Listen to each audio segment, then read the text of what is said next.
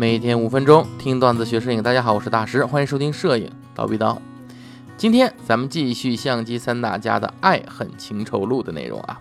上回书说到啊，这个数码相机是柯达最先提出的，而在这个数码时代的初期啊，柯达是没有机身制作技术的，想制作数码相机只能和佳能、尼康这样的相机厂家进行合作，而主要呢还是和尼康合作啊。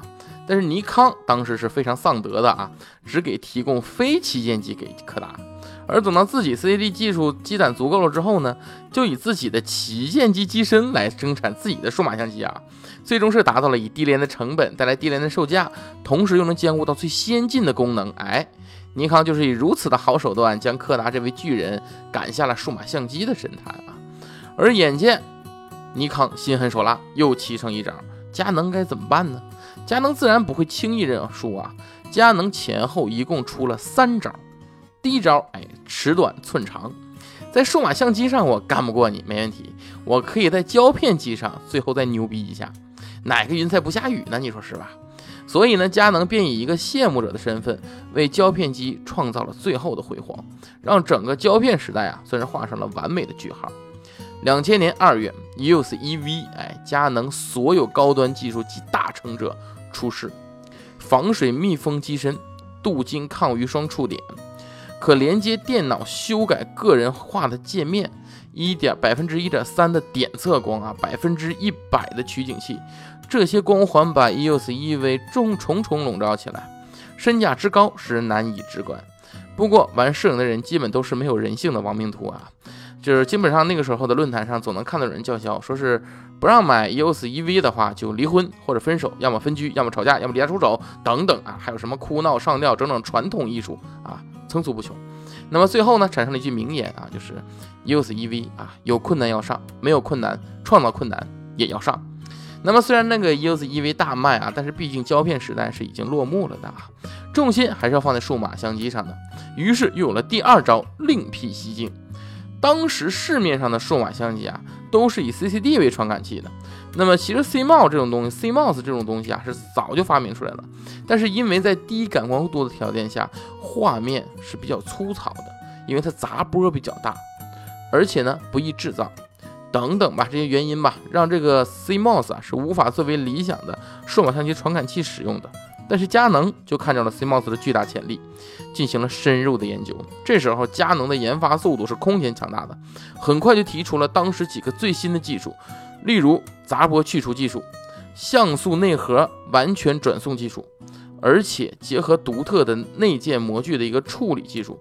这一系列技术革新革新呢，使高速低噪成为了可能，成功的克服了 CMOS 传感器原有的种种缺陷，完成了大型 CMOS 传感器的一个开发。佳能对 CMOS 的远见，也使得自己在之后的多年中取得了技术性的、历史性的一个领先。那么，基于 CMOS 技术上的一个进步呢，在两千年的十月，哎，你看二月份发一招，十月我再发一招，什么呢？就发布了历史上第一台 CMOS 数码相机——佳能的 D 三零。哎，你，是佳能这个机器，它是把 D 放前面，你看吧，它之后把 D 放后边啊，这时候还把 D 放前边。那么这台相机呢，也是佳能的第一台自主的数码相机，之前都是跟柯达合作啊，这台才是真正意义上的自主。依靠着 CMOS 低耗电、低成本的优点，佳能 EOS D 三零啊，在当时是属于新型的低价位数码单反相机，并且其具有大面阵的三百二十五万像素的 CMOS 图像感应器，整整这个幅面大小啊是。跟我们那个 APS 杠 C 画幅哎，基本上是一样大的啊，而且可使用所有的 EF 系列的镜头。相机的这个外形啊，以及等级规格都和后期的五 D 系列相机是属于相同等级的。而且因为 CMOS 代替 CCD，使其在长时间曝光方面表现令人侧目。这样一台价格低廉，而且在画质成像方面又非常全。很大进步的一个相机，被称为下一代标准数码单反相机。但是呢，仅仅依靠 EOS D 三零是无法和尼康 D 一抗争的。于是佳能打出了第三招。但在此之前呢，我们还是要再提一个非常特别的相机。那么也就是在两千年的同年，索尼推出了一台数码相机，叫 CD 一千。